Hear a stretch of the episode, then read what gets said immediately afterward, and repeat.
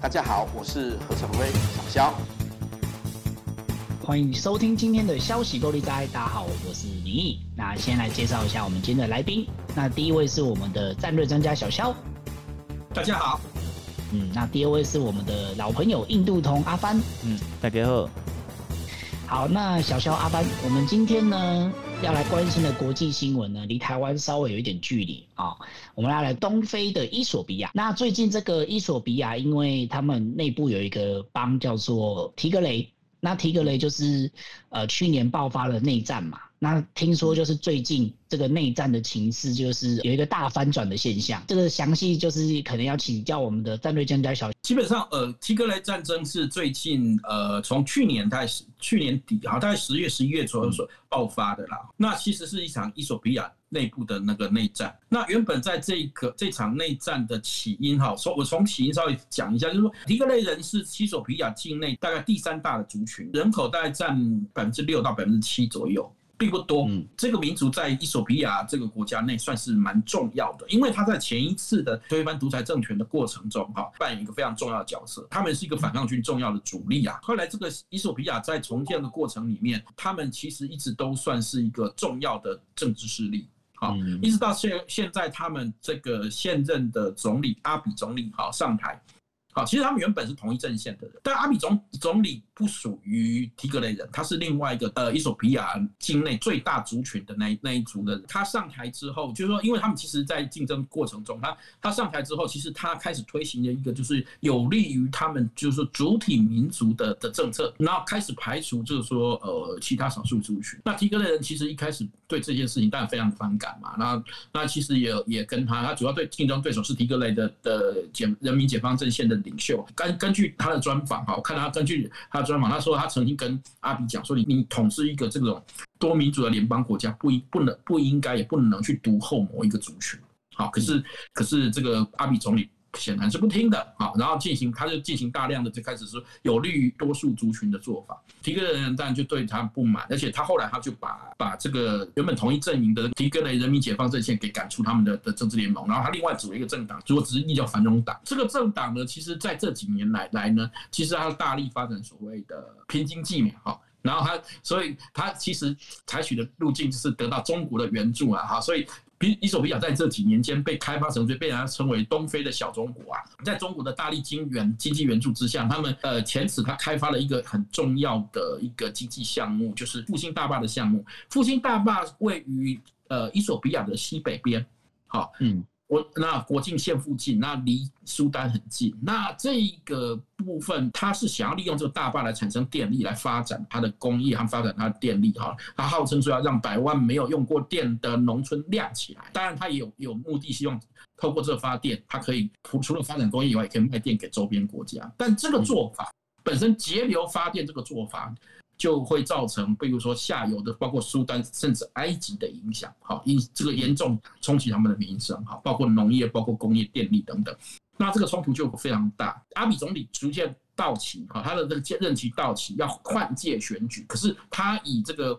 疫情的原因，哈，一再的延缓，那个拖延这个这这个改选的日程。那提格雷人因为不满意他，就说不对，届期又要改选。好，所以他就在不顾中央指示状况下，他们就借题了进行改选。然后因为这个所谓的中央与地方权限爆发，呃，现在的政府就在去年的时候派兵镇压当的领导人，同时也把这个议会给解散，然后派军队进驻，引发了他们的内战。那这个过程中其实也有很很显然可能也有所谓的人人道灾难问题，比如说他们有屠杀的问题，啊，有种族灭绝的问题。饥荒。在去年的时候，整个的情势是不利于提格雷的。好，嗯，你提个类基本上从包括省会的这些大城市被赶到赶出去，赶出乡村，啊，那那可是这个过这个过程呢，到了今年的六七月突然来一个大反转。今年的六月多的时候，人民解放阵线反攻，他顺利的征集了自己的民兵，哈，自己的武装部队，然后然后反攻，结果收复了他们自己的省会，俘虏了那个七千名的政府军。他士兵会释放，但是军官会拘留了，哈。随着整个战局最近这一个多月来讲，形势大幅逆转。提格雷不但收复全境，把政府军赶出自己的境境内之外，嗯。而且现在他发兵向首都进发，现在首都已经被他们给包围。哦，大概基本形势是这样。对对对对，天龙国已经被包围了。对对对对对，所以一个一个很大的局势发展，就是说它的一个逆转。好，那这个这个过程下来，从一个本来是一个人道灾难的受难群体，突然变成反抗军的逆袭，而且据说政府七个师被他消灭。好，然后甚至有整个整个师哈，齐装满员、装备精良、新组成的军队被那个提格雷的军队啊，反抗军啊，全部缴械。阿比总理的包括总统卫队，他的亲信部队投入战场，结果据说全军覆灭。好，所以现在阿迪沙被巴被整个叛军给包围。好，那他要逼阿比总理下台啊。好，那呃呃，这个补充一下，而且政府军的那些，他们政府军的那些装备哦，其实都是 Made in China。是是是，都是都都是都是中国的那个，都是中国的境外援助这样子。嗯，对对对对对。那这个一定要问一下，就是说，那为什么提格雷人民解放军？可以从去年被压制的状态，然后一举反败为胜，这中间的差别是什么？主要是因为提格雷本身他们是一个比较高度动员组织的那个地区和民族，他们其实过去的反抗战争中，他们其实本身就有很好的地方组织的经验，他的民兵本身就是能作战的。大家要知道，之前过去提提格雷人长期是担任伊索比亚的参谋长和那个情报总监这个位置，一直到被阿比总理撤换，所以也就是说，他们基本上他们本身是对这个军事方面或者说。对于军事上的知识和反抗的方法，或者说组织动员能力都是相当好的，所以他们基本上很能在被击败后迅速回到乡村，然后他从乡村又打回城市，乡村包围城市啊，这其实跟他们自己组织动员能力有绝大的关系。当然，是不是也得到了外援？哈，一般来说，很多人推测应该也是有得到相当的外援。哈，那根据半岛电视台的追踪报道，哈，和他们的推测，他们认为其实他们最主要的来源，哈，这段时间最主要的支持者，哈，有可能是来自于埃及和一些海湾国家。因为埃及是首当其冲的国家嘛，那个因为对埃及主要是因为。刚刚所提到的复兴大坝这个建设里面，其实最大的受害国是应该是埃及。嗯嗯嗯，所以基本上埃及有这个动机去支援他们，但是这里面有一个比较大的吊诡是，埃及没有直接跟伊索比亚接壤，所以他要怎么样进行援助，就会有一些比较困难的地方。另外呢，这支部队是不是也有得到其他国家的支持，也也看起来也十分可能。事实上，他们这支部队真的非常能打，因为这场灾难之前的时候，政联邦军是有请另外一个境外势力进入的，就厄立垂里亚的军队入境啊，等于是联联手去镇镇压提格雷的。但是提格雷起来之后，先把他们回师先打打厄立垂利亚，所以厄立垂利亚的部队紧急撤兵撤回去防守防线，大家回头收拾联邦军，非常等于说他一个是一个非常有步骤，也非常有计划。所以呢，大家觉得这这支部队或者说这这一个反抗势力，其实。本身本身的能力，或者是或者是得到的，可能也得到某种程度的情报资源，应该是相当多的。就是他们对战场局势的那个判断有点精准，然后对精准到很多，都会在那种关键的时刻的时候做出正确决定，而且是连续好几次。其实这个是对对对，而且他不会深陷不必要的泥潭，他懂得什什么时候做出正正确的的战略抉择。这一段时间他们的表现都让人非常的惊艳啊！好，那但还有就是伊索比亚的这个的局势，其实会牵动了整个。东非的局势，哈，大家知道这几年来，伊索比亚是中国的一带一路在东非的那个进入进入的口岸，那中国也是大力的支援伊索比亚，然后同时它旁边有一个紧邻一个重要的地点，就是吉布地，好，吉布地我们知道这个地方是一个重要的战略地缘位置，因为它跟红海、亚丁湾和更远的就包括那个阿阿拉伯海这一地区有战略地缘的重要性，所以世界各国很多国家都在这边有。海外的军事基地，好，据说这个地方是有十七国、十九个、十九个基地，哈，包括中国、美国、日本、英国等等很多国家都有。好像说法国法国佣兵团在这边也有一个基地嘛。今天就有传出说，中国可能会把第三艘航母派驻在吉布地的海军基地。对，他们有这个意图，但是如果这场战事如果才更一步进一步扩大，他们有一条主要的战略要道通路是直接通往吉布地的，而这条通路现在已经被叛军所掌控。哦，就是首都阿迪斯阿贝巴到吉布地那那条公路了。对，已经被叛军所掌控。然后呢，据说现在很多中国的商人都被困在阿迪斯阿贝巴，那他们是当初跟着中国来这边投资的，然后据说他也把中国在在当地的房价也都炒高了，当地民怨也火。我深，那他是不是超雷弹呐？对对，所以中国其实也非常紧张，所以中国是大力援助这个阿比总理的。好，所以刚刚阿凡有提到说，他们的武器装备，甚至据说还有军事顾问团都是中国提供的。嗯嗯。那现在现在打落花流水，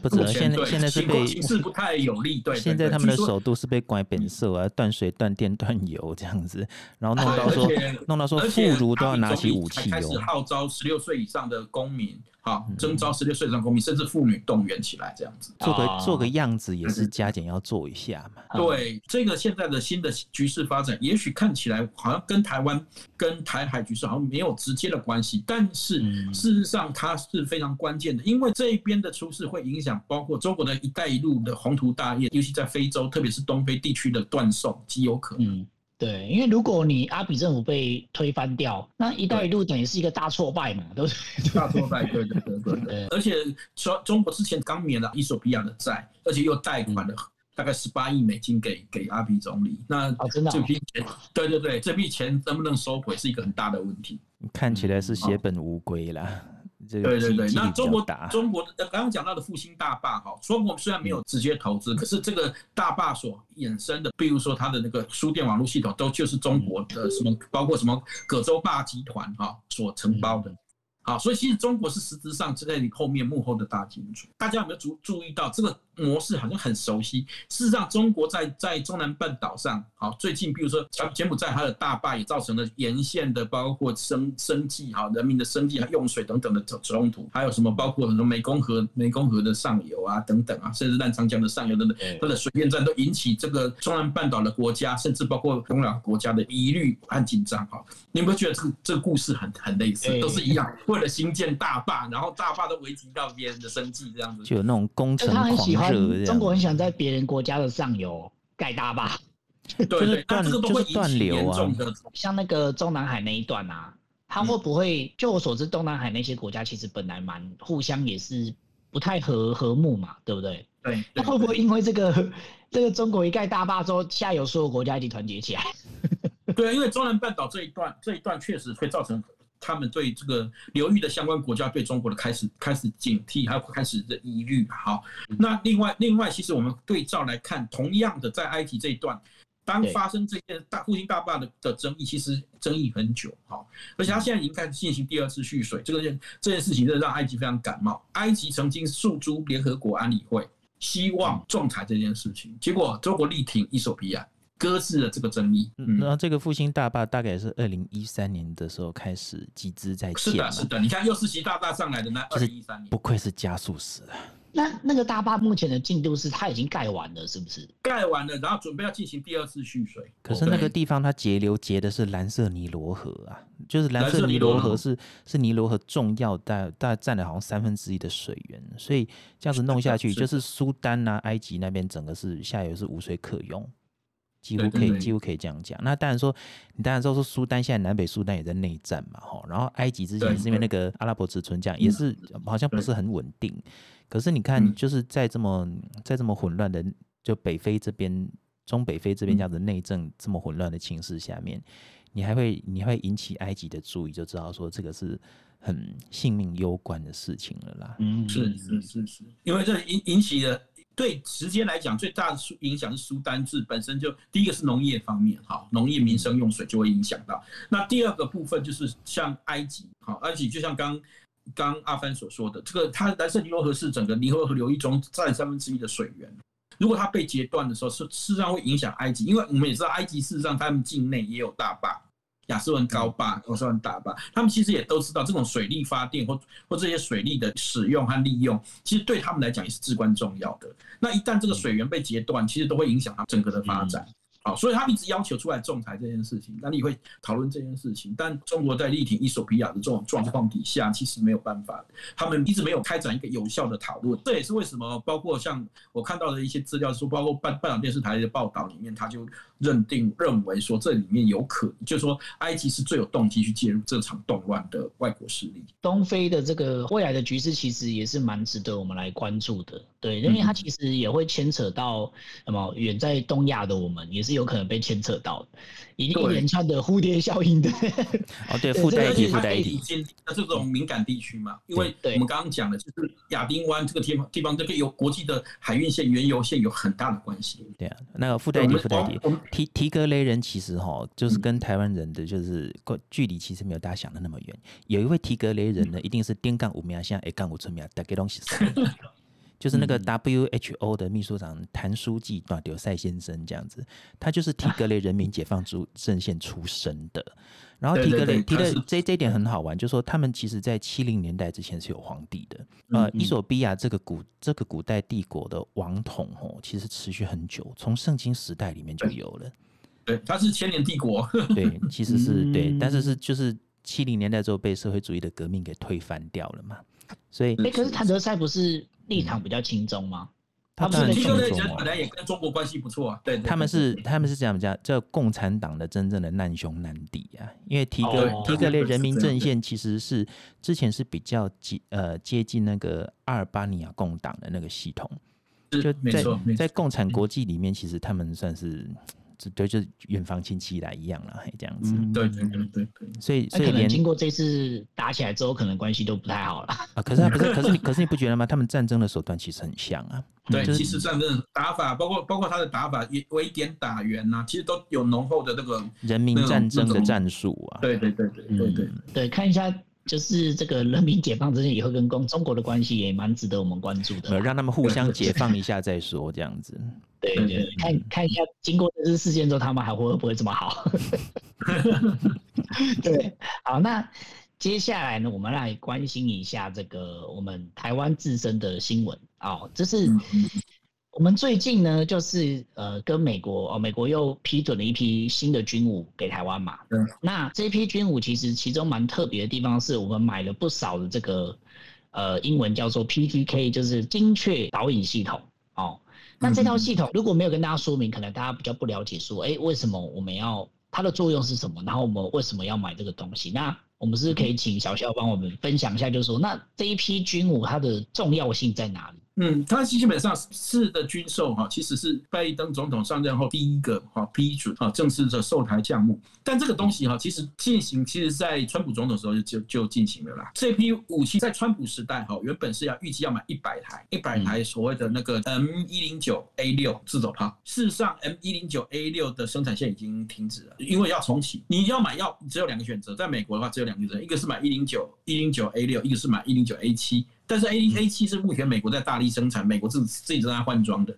所以如果台湾真的买的话，也不知道排到什么时候，猴年马月。如果要赶快取得的话，那我就是要买 A A 六，但是就是必须要重启这个生产线，那这个就贵了。好，重启生产线的话就是贵了哈，贵，所以这这次同样的价格，我们只买到了。四十台，那没有买到原来的一百台，但是这个本身的那个的意义还是很重大的，因为因为这个台湾的火炮系统，因为陆军长期以来哈，长期没有更新，需要更新。那更重要的是买得到这一批的 B7K 哈，就是精准精准导引套件哈，这个东西。那这个东西的项目原本是台湾最中意的是要买一个另外一个叫神剑的那个导引炮弹的系统。原本那个神剑的套件的部分，神剑的部分因为用到了瑞典的科技，所以美美军也不能自己同意，除非有瑞。典的同意卖给我们，好，这个取得复杂程度比较困难状况下，就改买另外一个精准精准套件，也就是我们刚刚刚讲到的精准导引套件，哈，那这个精准导引套件其实也是一个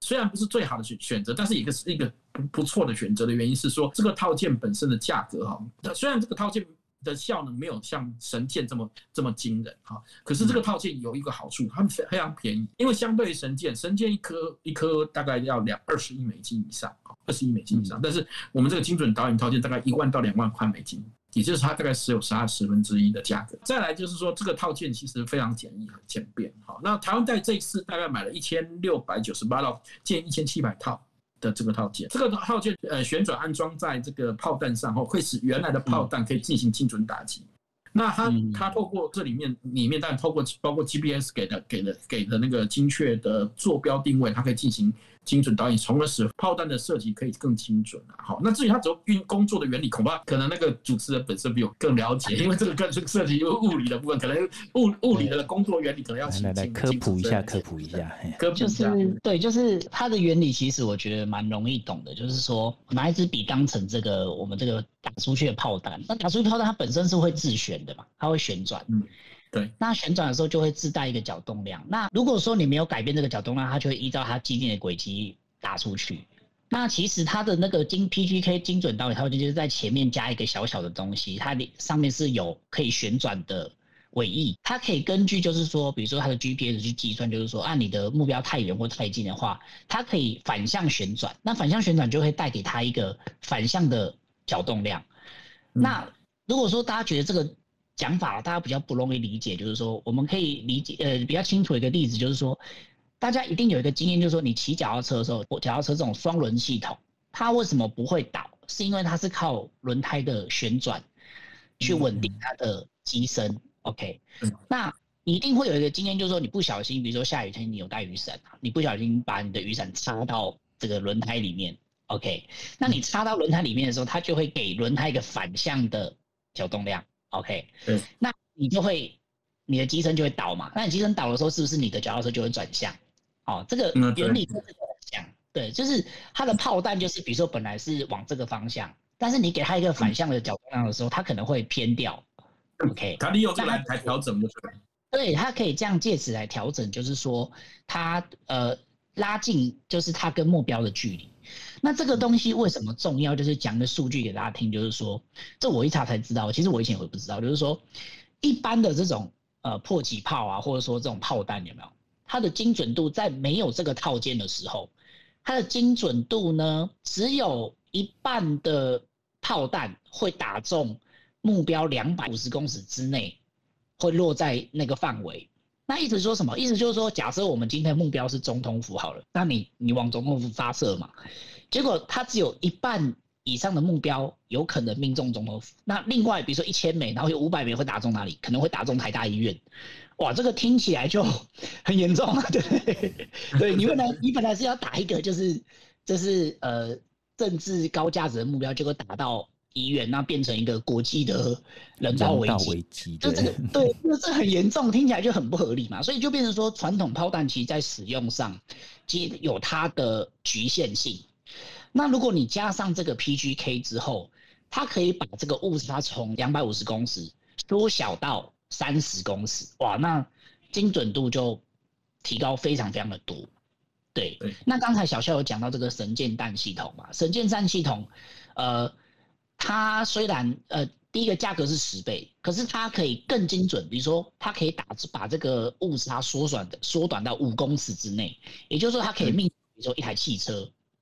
对对对。那我我觉得这个问小肖应该比较理解，就是说这个其实是嗯，根据你的目标啦。如果你的目标其实很大的话，其实你也不需要神剑弹。对不对？没错，就是你的看目标的价值嘛。就是说，如果如果你是要打那种移动移动的高价值目标，比如说像战车啊，或者是说那个的话，你确实需要神剑弹。可是你如果我要打一个，比如说我要攻击，比如说像中国，就如果中国解放军来的时候，要要要在要打击他的那个那个，就比如说集结区啊，或者说滩头的集结区或重要的重重要的车队的时候，其实其实我们现在那个就是新新买的这个。BGK 就很好很好用的，因为你大家想想看，那个三十公尺的三十公尺的范围内，其实基本上车队。几乎都打得中，对你把，因为你车子有那个的距离嘛，你可以大概稍微算一下，就车子车子本身可能就战车的话，这这这块本身有五六公尺嘛，然后三五公尺、五六公尺、五六公尺嘛，然后你按照这样排队起来，如果一个车队三大概就是三三台的话，大概机它的它装包括前后的距离，你就可以看到它它就已经接近大概二三十公尺。好，那那你想想看，如果这样的这样的范围，我要我要歼灭了他们一个车队，我两发就会打中。打打中打中一发，其实这是非常有效率的，而且我们刚刚讲过那个价格只那个价格只有它的十分之一。嗯，CP CP 值高，然后破坏力也大，这样子。对 对啊，我就我我就用同样价格，我用打十发，你十发应该全部都打中，而且应该每一台会被分配到好几发。所以像这种武器，它大概用在什么的状况会比较有效率？可以基本上会比较要打一些，就是说呃。目标比较小或区域比较小的阵地，好，或者说或者说他是要要提升，或更简单的讲，就是说我要提升我的火炮的效率。因为，比如说，我本来要消灭这个目标，我要多打很多颗颗炮弹，才能才能达到最大的效果。因为否则的话，可能就像刚刚讲的，会会会掉到那个那个我们那个那个范围之外。有了这个之后，我就可以减少了这个减少减少了发射的数量，就可以达到那个同样的效果。嗯嗯嗯。好，那所以这为什么我们可以看到媒体会说，哎，一台呃买买了这一台，相当于等等于等于买购买的呃同样的战力的的一个连，好。一台等于等一个连的战力，这个原因在这边，主要是因为他打得准。因为以前他他只要他只要打几颗就可以达到的效能，是以前要打要好几要一个连的炮兵去打才才能达到的效能。哦，是这个意思。你现在可能是一个小队就等于一个连的火力，对不对？对对对。他的炮炮弹是我不用发射这么多就达成那个效果，因为像你刚刚说的，他的他因为他他那个。那无效的打出范围的炮弹减少了，嗯，对，那那所以我是不是一台车的那个发炮的数量虽然减少了，可是打的打的效能是一样，啊，甚至还超过。因为有效打击才是最重要的。有效打击，对对对，它会使我们的发炮更有效。好，射射击更有效，主要是在这里。嗯、那它但它的它的限制是，它只能在同样原来的射程内，一零九 A 六大概的射程大概是三十公里之内，好，三十到二十二十四公里之内的的这个目标，它能在有效范围内发生最发挥最大的效率。好，嗯、那神剑弹但更好的一点是它的射程会增加，对，它的射程增加，但是问题就问题就出在这一点，就是说第一个你要买要价格要比较高。要花比较多钱，这种多钱多钱的都买东西，意味着你在工在使用的时候你会比较谨慎，你要遇到那种那种高价移动目标你才会使用。可是你事实上在作战中，你最大最大的使用弹性的反而是是不需要，就是说我既可以打打精准目标，也可以打固定目标的东西。那这时候相对来以性价比和和这个效率来看的话，这个 PGK 套件就相当的合算。那是不是买这个一千七百套买太少了？嗯，也有一有一种声音确实是买太少，因为我们对照来看哈，之前荷兰买荷兰一口气就买了三千五百套，蛮起来，下一次需要的时候再追加嘛，对不对？对对对对，这相对来讲这个可比较好追加，而且它的价格划算的。那个神剑弹是不是用买？比如说美国在击杀一些，比如说恐怖分子的首领啊这种目标的时候来用的？呃，它基本上呃，它设计出来主要是使用，比如说它精准的精准的消灭。个坦克哈，这种移动移动目标，因为我们知道路路哎路上路上主力战车这种东西本身本身的价值是最高的，它因为你知道这些国家的那个战车都价值都好几百万美金啊，那你神剑弹一颗二十万美金打掉它非常合算的，嗯。嗯啊，而而且是远距离在二三十公里、三四十公里就打掉它，非常的准。对啊，他们会威威胁到你嘛？哈，因为我们的反战车武器的选择其实很多，同样有各式各样的轻重、轻中重型型各型的那个反反战车飞弹，其实数量也很多了。那我们更重要的是提升整整体的整体的那个火炮的火炮的精准度和威力。好，这一点来讲，但是如果从这样来看的话。放弃，因为买不到神剑弹，然后来买这个精精准导引套件，就就是一个相当合理的一个军事预算的投资。我觉得它是一个，也不能算次佳啦，就是它是另外一个方向上的这个最佳选择。对，我觉得这是从我们我们在讲这个过去在常讲这个公共决策的时候，我们就会用经济学的概念来讲。我们都知道，经济学的第一铁律就是资源的稀缺性。对，好，第二点就是资经济学的目标是在于在有限资源中得到资源的最适配置，而不是最佳配置。对不起，是最适配置，而不是最佳配置。配置，好，所以你在有限资源中，你如何能花在刀口上发挥最大的效益，就是重点。那么。其实这个不买神剑蛋，改买改买 PGK 套件，就有点这样的影子在在里面。嗯，其实这个就是俗话讲那种大碗妈钱的物件啦，小哥喝加大碗妈钱啊那样。对对。对，你也许没有买到最 top 的，你也许没有买保时捷，可是你你去买一个你性价比它使用的的普遍性、常用性来看，哎，你你买 B N W 事实上是 B N W 可能会会比较适合使用的，对对，比较泛用，比较泛用，没错，没错，比较泛用，对对，嗯，的确是听起来是一个蛮好的选择啦。对，相对我觉得是一个相对合理的选择，绝绝对是相对合理的选择。但是，但我们当然希望说，未来可以看到我们在资源使用上面有有更多类似的一个一个精准的精准的判断，好，类似像这样的的判断，这个是好事。那我们今天时间应该也都差不多啦，然后我们希望以后我们也会继续关注这个东非。哦，这个“一带一路”的这个终点，这个想哦哦，你放心，你放心，这个这个后面一定会很有戏剧化的转折，这个很快会看到。因为其实这个月这这一个多月就是蛮戏剧化的转折，因为从一个本来几乎被虐杀的、嗯、的状态，就反反转成他们去包围人家了。对，对，我们还会持续的跟各位小友一起关心这个东非的局势变化。哦，还有我们的这个，如果有新的一波军售案的话，我们也会持续的帮大家更新一下，就是其中的内容有什么。好，那我们今天的节目就到这边喽。那各位校友，大家晚安，拜拜，拜拜。